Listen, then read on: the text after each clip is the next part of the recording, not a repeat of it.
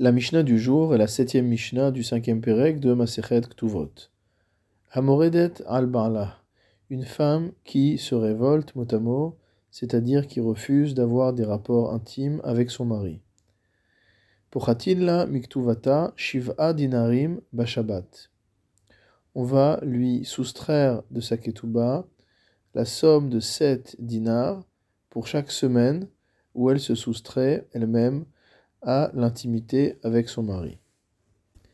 Le Barthénois précise Aval mi melacha, kofinota la asot melacha. En revanche, si jamais une femme refuse de faire ses obligations professionnelles, entre guillemets, les travaux qu'elle doit réaliser comme nous l'avons vu précédemment, alors dans ce cas-là, on la forcera à travailler. Velo kemoredet. Elle ne sera pas considérée comme une femme en révolte, le fait d'avoir, pendant une période, refusé de travailler. Rabbi Yehuda Omer, Shiva Tarpeikin.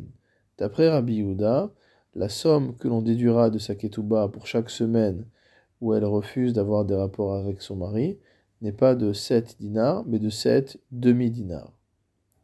Admatai ou pochet. Pendant combien de temps va-t-on continuer à déduire du montant de sa ketouba c'est 7 dinarim par semaine, ou c'est 7 demi-dinars par semaine. Ad keneged ketubata, jusqu'à ce qu'on ait totalement épuisé la valeur de sa ketuba.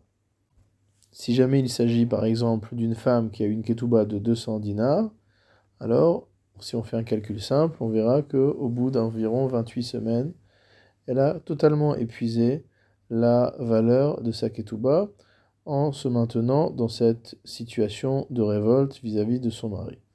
Rabbi Yosef Omer, Leolam ou Pochet Veoler. D'après Rabbi euh, Yosef, on continuera ce calcul indéfiniment, c'est-à-dire même au-delà du montant de la ketouba. Pourquoi? Shema tipola Yerusha mimakom acher, car peut-être va-t-elle recevoir un héritage en provenance d'un autre lieu, et dans ce cas-là, Gove Hemena, c'est-à-dire qu'il pourra prélever le montant que la femme lui doit, entre guillemets, de ses biens qu'elle aura hérités. Donc d'après Rabbi Yossé, on continue à compter le nombre de semaines, et même s'il n'y a déjà plus rien dans la ketouba à soustraire, alors on comptabilise le montant supplémentaire, et le jour où la femme recevra un héritage, on pourra aller chercher cet argent sur la valeur de cet héritage. Cela est donc en, contradiction avec l'avis du Tanakama, d'après lequel, une fois qu'il n'y a plus d'argent sur la ketouba, alors qu'est-ce que fera le mari Comme l'explique le Barthénoa, le mari répudiera sa femme, et donc elle recevra un guet, mais sans ketouba. Et d'après le Tanakama, on ne va pas aller prendre sur les biens qu'elle a reçus de la maison de son père ou sur des biens dont elle a hérité. Donc la limite, c'est le montant de la ketouba. Au-delà de ça, la femme peut être répudiée De manière réciproque. Vechen hamored alishto. De la même manière, un homme qui refuserait d'avoir des rapports intimes avec son épouse. Mosifin al ktubata shlosha dinarim bashabat.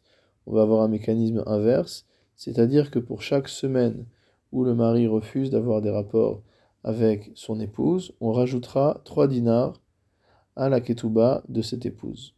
Rabbi Uda Omer, Shlosha, D'après Rabbi Yehuda, encore une fois, on est dans une autre euh, euh, devise, entre guillemets, dans une autre mesure, et ce sera non pas trois dinars, mais trois demi-dinars. La question que pose les Mefarshim est de savoir pourquoi, lorsque c'est une femme qui est morédette, lorsque c'est une femme qui refuse d'avoir des rapports, on lui déduit 7 dinars ou 7 demi-dinars par semaine, tandis que quand c'est l'homme, on ne rajoute que 3 dinars ou 3 demi-dinars sur la ketouba de la femme. Le Barthénois répond Mishum de Tsahara de Gavra, Kache Ksheunimna Minatashmish Yoter Mitsahara de Iteta. Considère que la peine, que le désagrément qui est causé à l'homme de par l'absence de rapport est plus fort que celui qui est causé à la femme. Les fichar puchatin shiva dinarim. C'est pourquoi dans le cas où elle le fait souffrir en s'interdisant à lui, alors on lui enlève 7 dinars chaque semaine. mored en et la shlosha dinarim. Lorsque c'est elle qui le fait souffrir, on ne rajoute à sa ketouba que 3 dinars par semaine. Le Barthénora complète en nous disant que dans la Gemara, nous voyons que les Chachamim sont revenus sur ce din et l'ont modifié en disant qu'à partir du moment où une femme est morédette, à partir du moment où une femme s'interdit au rapport avec son mari, les Chachamim Chazru Venimnu sont revenus sur ce din et ont voté. Ils ont décidé par un vote qu'il y aurait un mécanisme selon lequel pendant quatre semaines, on va publier dans les synagogues et les midrash que Plonit Marda Bebarla, que un tel s'est, entre guillemets, révolté contre ses maris. Vesholchinla mi din, et on lui envoie un message du Beddin lui disant Heve yodat she'afilu ktuvater me'amane hifsat et kulan. Sache que même si ta ktuba est de 20 manées, tu as tout perdu. Achat arusa ve'achat nesu'a vafilu nida vafilu chola vafilu shomeret yabam. Donc cela concerne tous les types de femmes. Ve'kodem achaza modim la sherotzim la achizalea. Avant de commencer ces annonces, on lui fait savoir que euh, on s'apprête à le faire. Et quand on a fini les quatre semaines, on vient lui annoncer que la période de publication, entre guillemets, est finie. Et donc, si au bout de ces quatre semaines, elle maintient sa position, tetse beloktuba, elle sortira, c'est-à-dire elle sera répudiée sans ketuba.